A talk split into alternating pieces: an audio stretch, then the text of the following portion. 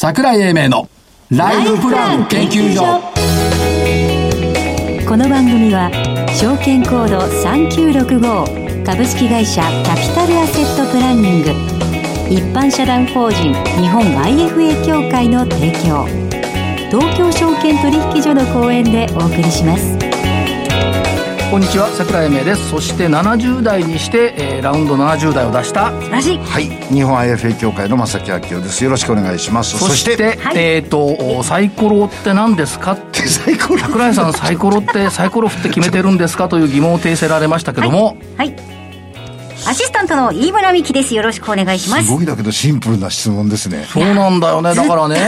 えっと、サイコロ2つ振って、3と3が出ると6だから、サイコロ50%だよって言うわけないでしょ。いや、だからあの、桜井さんのメールマガジンを読んでいて、ずっとサイコロっていうのが何勝何敗とかで出てて。サイコロじゃない、サイコロ。サイコロって出てて、私、あの、桜井さんって結構スピリチュアルとかお好きじゃないですか。好きだよ。あだから、そういう意味で前に、毎朝サイコロを振ってらっしゃるんだなってずっと。ちゅうことは私は毎朝サイコロを振ってメールマガ書いてるわけ。って思ってたんです、ずっと。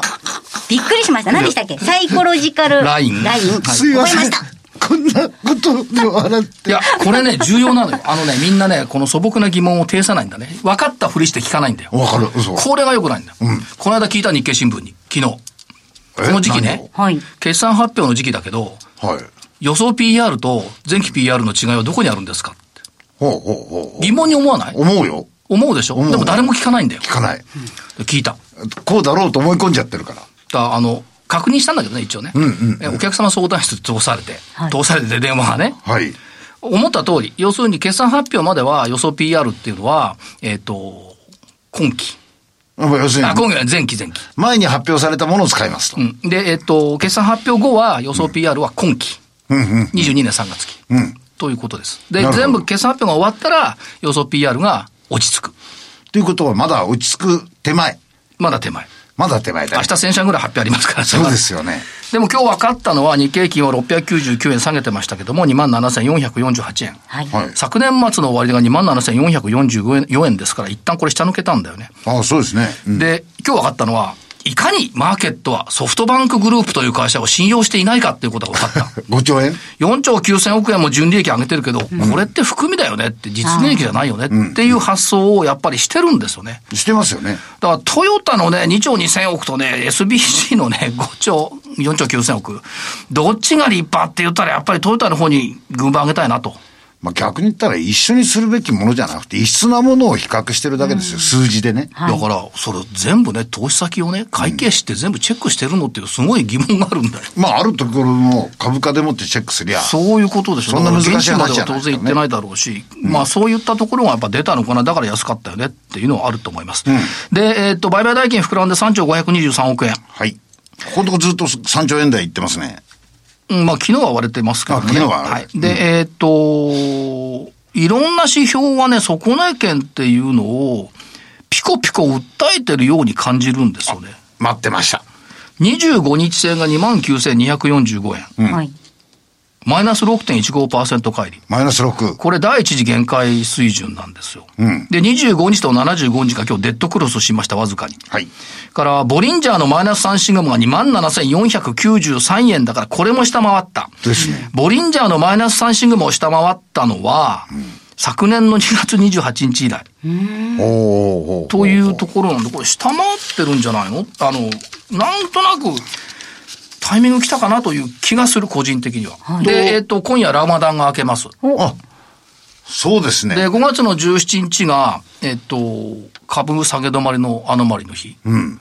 でね、先週、これ後付けね、はい、先週の7日の日に勝手雲が黒くねじれたのよ。はい、はい、はい。で、ああ、騙しだったなと思ったら騙しじゃなかったっていう、ね、騙し いうのが、ありました。うん、っていうところですか。まあ、ラマダン明けて、ちょっとそのまま期待したい。それから最近夕方の楽しみがね、はい、日経平均採用銘柄の EPS の増加。はいはいはいはい、はい。すごいよ、これ。うん、昨日時点で1600円台乗してきたからね。うん、お1685円。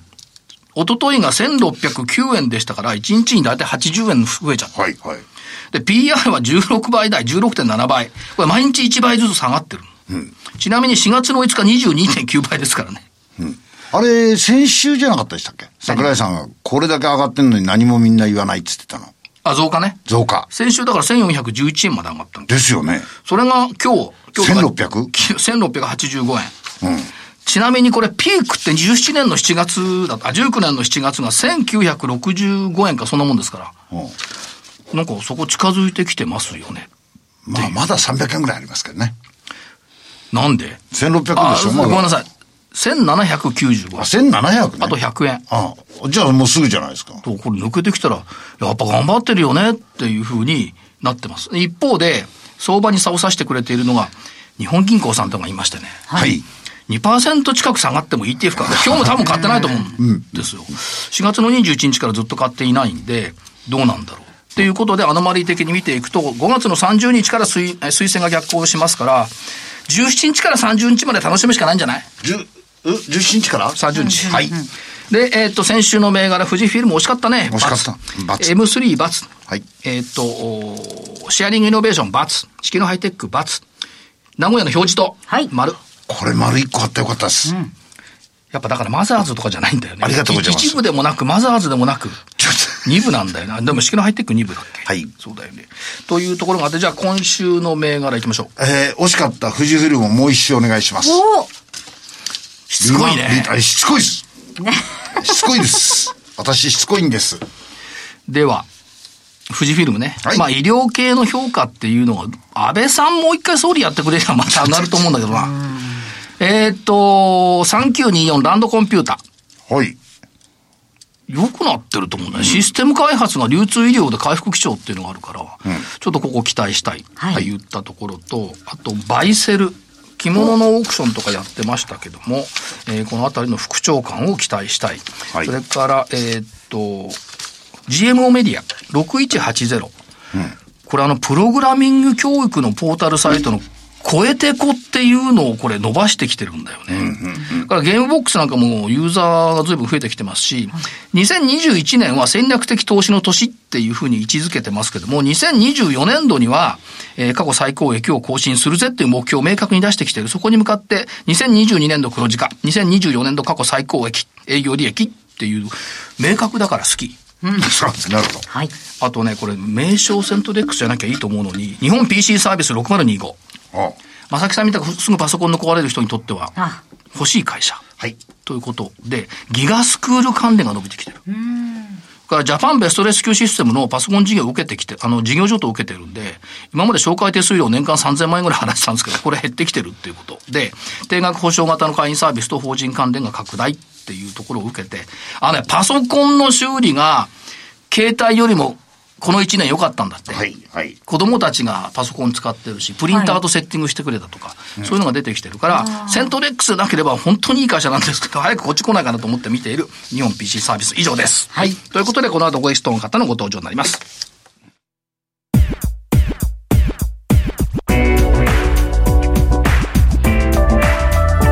桜井英明のライフプラン研究所。それでは本日のゲストをご紹介します。株式会社ウェルズパートナーズ代表取締役福井元明さんです。福井さんよろしくお願いします。よろしくお願いします。福井さんよろしくお願いします。福井さん、あの、お聞きするところですと、もっと、あの、メガバンクさんで、海外で、プライベートバンキング的なお仕事のご経験があるということで、その辺のところから海外の、その、プライベートバンカーのやるお仕事の中身と、まあ、今度、IFA の事業をお始めになられたということで、この辺のところを、まあ、海外と日本みたいなものって、どんな違いがあるかお話しいただけますか？はい。承知しました。あの、福井元元明と申します。よろしくお願いいたします。よろしくお願いします。あの、私は、あの、ご紹介いただいた通り、あの、もともと某メガバンク出身でございまして、あの、企業オーナー様ですとか、富裕層のお客様を中心に資産運用のアドバイスですとか、あの、ローン融資の、あの、業務に従事しておったんですけども、うん、あの、スイスの現地のプライベートバンキング拠点での、あの、経験がございまして、はい、これは他の、あの、IFA の、あの、社長様ですとか、金融マンの方々との最大の違いかなと思うんですけども、うんあの、やはりあの、欧米と日本の金融で一番の違いが、あの、感じたことところがですね、お客様の立場に立って本当にいろんな提案をしてるなってのを肌で感じました。それはやっぱり、あの、日本の金融マンは比較的何か商品があって、それを提供するというビジネスモデルであったんですけども、うんうん、あの、まあ、お客様から依頼があったことは基本的には、あの、何でも探しに行くっていうスタイル。あの、スイスではオープンアーキテクチャっていうんですけども、こういうスタイルにのっとっていろんなソリューションを提供してるなっていうのを肌で感じました。何でも探しに行くっていうと、例えばどんなふうなことがあの、いろいろありましたね。エルメスのバーキン探しに行ったりですとか、あの、バックですね。はい、あとは、あの、ワイナリー探しに行ったりですとか。ワイナリー？はい。あの、いろんな、あの、スペインですとか、フランスのワイナリーを探しに行ったり。はい。あとは、あの、トルコのあのその時はちょっといろいろ空港の、あの話があったんですそういうトルコの会社の M&A を探しに行ったりですとか、もうグローバルでいろんなものをあの依頼されて取りに行くみたいなことをやって、あのおりましたんで、そういう意味ではすごい面白いあの仕事をさせていただいたなと思いますね。随分違いがありますね。うん。で、これ、今度はその、そういう、なんていう、まあ、環境の中で、いろいろと実際に見てこられて、それと今の日本の、この、まあ、IFA ビジネスっていうのをおやりになる、なってられますが、この辺の違いってどうなんですか？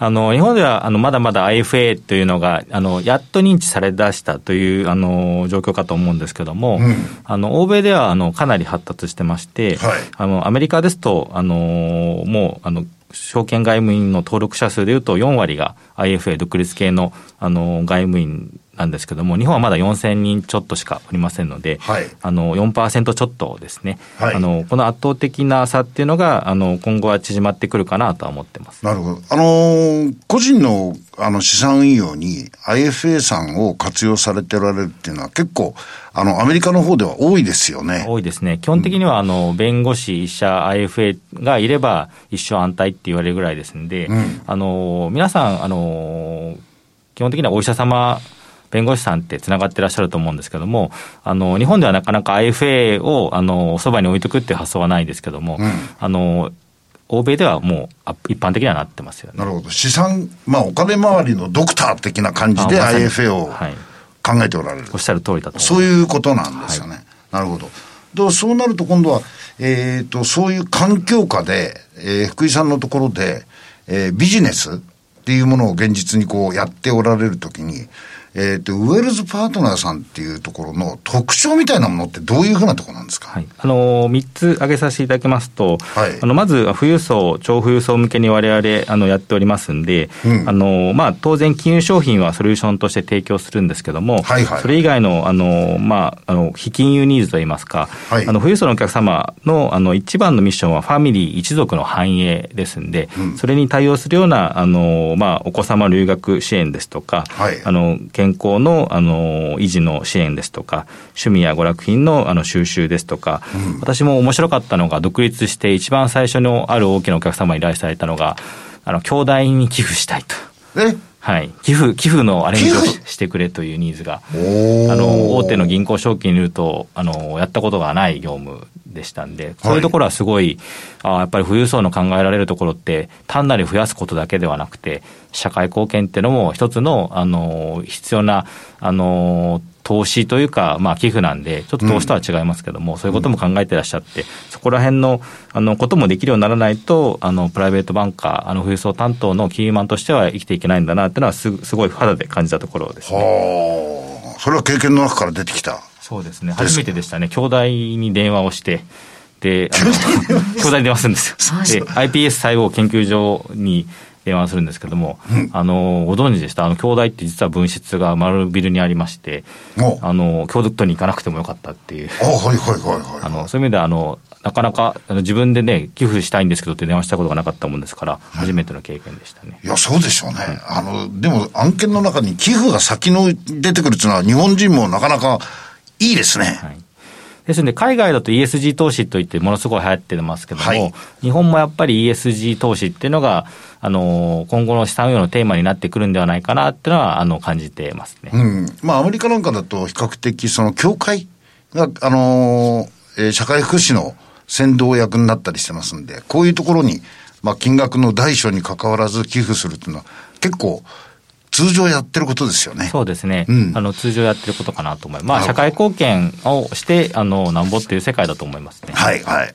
じゃあ二つ目っていうのは何ですか二つ目はあの人材でして、あの、はい、弊社、あの、幅広いあのバックグラウンドの人間が多く所属してまして、はい、あの、他の IFA さんは、あの、例えば社長が、あの、どこどこの銀行だ、あの、証券だっていう出身者が、あの、そのメンバーが多くなる傾向になるんですけれども、はいはい、弊社は、あの、いろんな、あの、日系の金融機関だけではなく、外資系金融マン、あとはあの会計士、税理士ですとか、幅広い人材が、あのまあ一言で言うと、専門的なプロフェッショナル人材が揃っているっていうところが特徴かなと思います。あということは、専門性を持ってる、あるいはいろんな経験を持っておられる方が、複数、えー、所属をしてられると。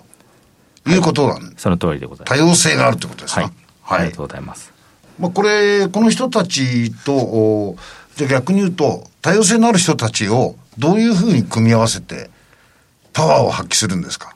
あの、金融領域っやはり広い領域、いろんなことをやっぱりソリューション提供しなきゃいけないもんですから、はい、やっぱりあの税務のところであの詳しい人間を連れていくときは、税理士の資格がある人間を連れていきますし、はい、あの不動産のことっていうことでは、宅建を持っている人間を連れて行ったりですとか、あとあの弊社のアナリストですとか、元ファンドマネージャーもおりますんで、はい、そういうポートフォリオ運用をしてほしいっていう場合は、あのアナリスト、元アナリストなんかを連れて行って、一緒にあのお客様にいろんな提案をしたりするっていうことができるっていうのが強みかなと思います。これはあれですか、チーム編成っていうのはその都度変えるんですか？その都度変えますね。はい。ということは、そのお客様のディマンドに応じたチームを作っていくと。はい、おっしゃる通りです。あの、もう一つ最後の、あのー、あの、ご質問いただいたんで、あの、弊社の強みとしてはチーム担当性っていうのを、あの、が強みとしてありまして、はいはい、あの、先ほどおっしゃっていたいただいた通り、お客様のごニーズですとか、資産規模に応じて、うん、あの、担当をカスタマイズして、最大3人ぐらいの担当をつけるようにはしています。はいこれやっぱりそのチーム性の特徴みたいなものって、あるいは狙いみたいなものってどういうところなんですか？あの、他の IFA さんだと、やっぱり、あの、一人で、あの、お客様を担当するっていうことがあると思うんですけども、私もやっぱり、あの、何社か見てると、IFA さんが死んじゃったとかですね、あの、これって資産を全部任せたのに、資産が分からなくなってしまいますんで、まあ、チームで担当する意義って何個かあると思うんですけども、一つはその、あの、IFA が死んでしまうリスクを あの一つ拭えるというところと、はい、あとチームであることによってあの幅広い領域をカバーできる、まあ、助け合って、うん、あの知識の共有したりですとか、まあ、いろんなあの専門性の高い人材をチームであの情報提供できるというのが強みですね。あともう一つはあの、まあ、あれですね。あの OJT といいますか。あの当然あの IFA でも年齢層が幅広いですんで一緒にあの同行することによってあの、まあ、先輩からあの新しい情報をてあの学ぶことができたりですとか、うん、逆にあの証券マン、バックグラウンドが銀行銀行員、証券マン、まあ、税理士も金融マン、それぞれバックグラウンドが違うと、全くソリューション提供力が違いますんで、うん、そういうところではあの全体のあのソリューションの均一化っていうのに貢献できるかなと思ってます。なるほど、ウェルズパートナーさんのところにご相談しておくと、ある意味、チーム性を取ってくれるんで、ある意味、そこのところにずっとデータとしても継続性。から人的な継続性も図られると。そうですね。こういうことがあるわけですね。はい、その通りです。なるほど。まあ、それで、そういう状況になったときに、えー、いろいろと今後、今のその日本の金融業界、あるいは日本のその、相続財産年間50兆円って言われるところで、こういう状況の中でのビジネスのその展開の希望みたいなもの、野望っていうんですか？この辺のところはどうなんですか？あのまあ、展開という意味ではですね、あのまあ、コロナがあの起きてしまったことに、新型コロナですね、はい、起きてしまったことによって、やはりあの地方のお客様と東京のあの我々みたいなあの関東財務局長に登録するような金融機関とのあの、まあ、リモート面談といいますか、うん、あの、オンラインでの面談がかなり増えてまして、あの、地方と東京との情報格差っていうのは極端に減ってますんで、あの、相談しやすくはなってるはいるんですけども、あの、やはりお金に絡むことですんで、あの、今電話したらすぐ会えるような状況っていうのは皆さん、あの、求めてらっしゃいますんで、うん、あの、現状弊社の東京に加点と広島、大阪に拠点があるんですけども、はい、あの、主要の、まあ、福岡ですとか、あの、あの大きいところでいうとあの北海道ですとかそういう主要なあの都市には拠点を出していきたいなと感じております。なるほど、まあ、最終的には海外も出ればいいかなと思ってます。海外まで、視野に入れながら、はい、まあ逆に言えばあれですね。資産対象とされる資産のものによっては海外にあるものもあるわけですからね。はいそうですね。うんうんうん。まあそういうところですか。じゃあ最後に福井さんの野望希望はどんなところかあの、まあ、まずはこの IFA 業界自体がやっと認知度高まってきた、あの、ような状況ですんで、はい、あの、我々、我々だけではなくて、あの、IFA 全体として、業界を盛り上げていきたいなと思います。はい、あともう一点、弊社の、あの、話で申し上げますと、あの、まあ、富裕層、超富裕層の、あの、向け、あの、をターゲットにした IFA という意味では、それなりのステータスを築いてこれてますんで、はい、これをより、あの、全国のお客様に知っていただいて、はい、あの、体験、体験いただいて、あの、満足いただけるような状況にしていきたいなと思っております。ありがとうございます。まあ、あの、大いにご活躍を期待しておりますので。ありがとうございます。はい、福井さんありがとうございました。本日のゲストは株式会社ウェルズパートナーズ代表取締役福井元明さんでした。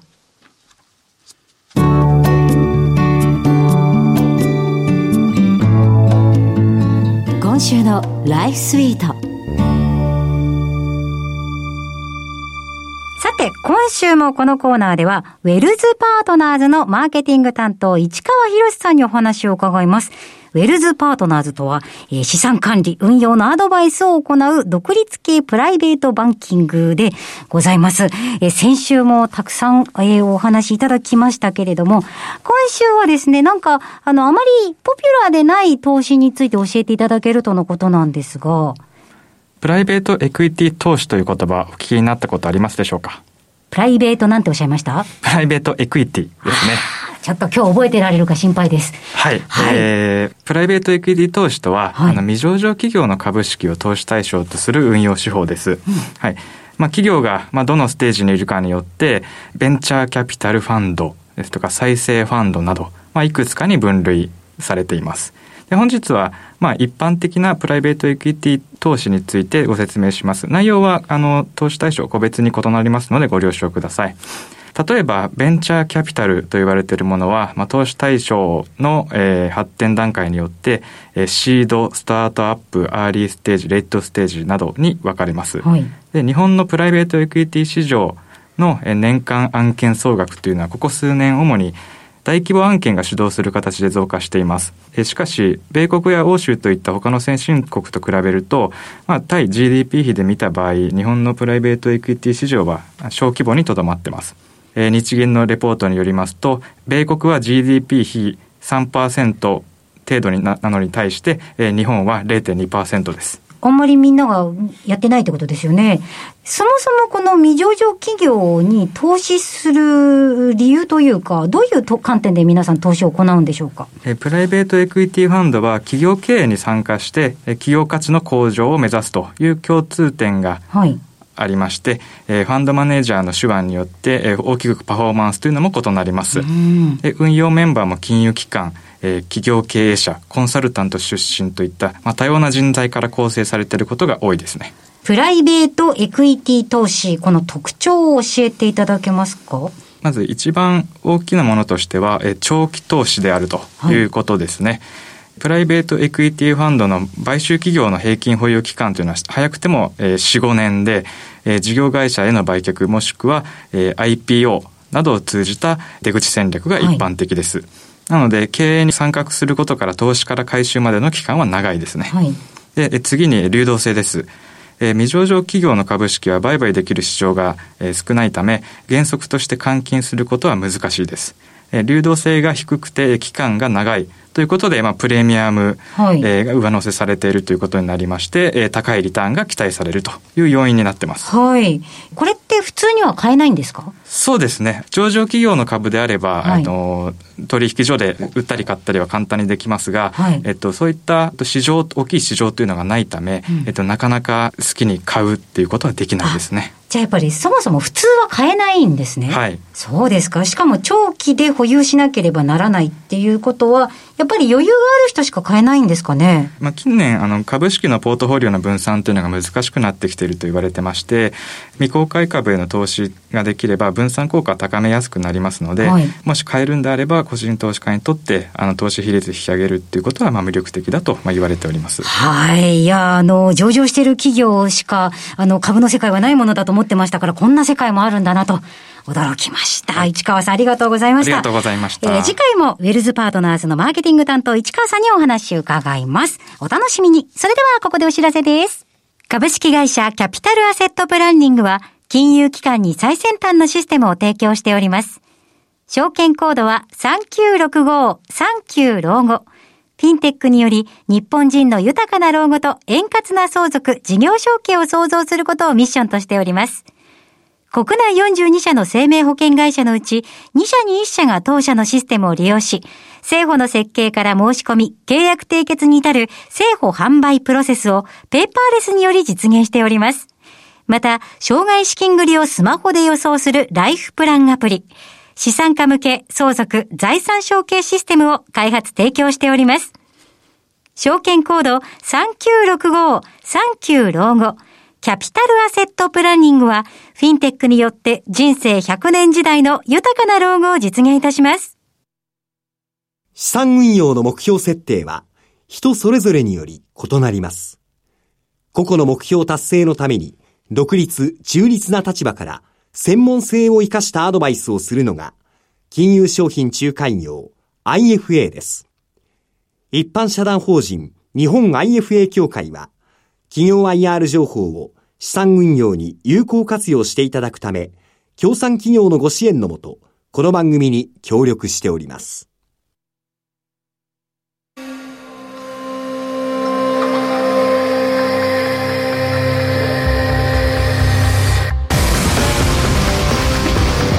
桜井英明のライフプラン研究所この番組は証券コード3965株式会社キャピタルアセットプランニング一般社団法人日本 IFA 協会の提供東京証券取引所の講演でお送りしました。なお、この番組は投資その他の行動を勧誘するものではありません。投資にかかる最終決定はご自身の判断で行っていただきますようお願いいたします。相場って、はい、上がる理由探して買ったり買い戻したりするでしょ？下がる理由、下がる理由探して売ったり損切ったりするでしょ？します。で、いろいろ解釈するんだけど、結局ね、上がる理由と下がる理由のせめぎ合いなのよ。うん。で、面白いのはね、傾いた時に相場が、一方の理由が消えるんだよね。はい、下がってくると売る理由ばっかりバーッと出てくる、うん、不思議な場所だなというふうに思って見ているところオセロだよね。でもコメントがさそっち側に傾くじゃない。いやそれは市場関係者が悪い。みんなが。オセロのようにドテンと黒一色白一色になる明日に期待するしかないんじゃないのと。それも確かに。いうところですね。最後にお知らせ、えーと、5月29日ウェブのセミナー。夏相場に向けてのキャッチアップ術っていうのとニューアートと LTS のえー、IR2 社をやはい、やる予定ですんで、えーと、株式センター上がるんじゃのホームページからご覧いただければというふうに思っております。えー、それでは、えーと、ここまでですね。桜井英明と、そして、日本 FA 協会正木明夫。あと一本あんの、はい、そうでしょ？じゃあもっとゆっくり言う。なんか知らないけどさ、時計見間違ってんじゃないの？いつになく。焦っちゃったよ。正木さんが言ったりしてないからさ。アイロモス主催、ウェブセミナー桜井英明株式講演会企業 IR セミナー、ニューアートと LTS、ウェブ、おまけ、男前カレンダーと後ろし開運エマと令和清流一覧待って。3つ全部つきます。素晴らしい。男前カレンダーまだ生きてんの？うんなくなったはずなのにまた増刷したのかな。半年終わったよ。うん。でもう一回言いたいことはやっぱりね土天返しに期待したいね株価の。ぜひ。でしょ？はい。だから真っ白な中に黒もあるし真っ黒の中に白があるんで私としては真っ黒な中の白をね次の一手として見ていきたいと。はいそうすると相場少し見やすくなるんじゃないでしょうか。はい。っていう気がするんですけど、いかがでしょう？はい。珍しいね。1分あったんだ。いつも40秒ぐらいしかないからさ。ということで、お相手は、よく気がついた。所長の桜井英明、そして、日本 FA 協会の正木明夫、そして、アシスタントの飯村美樹でした。今日学んだことはサイコロということでしたね。それでは来週この時間まで、ごきげんよう。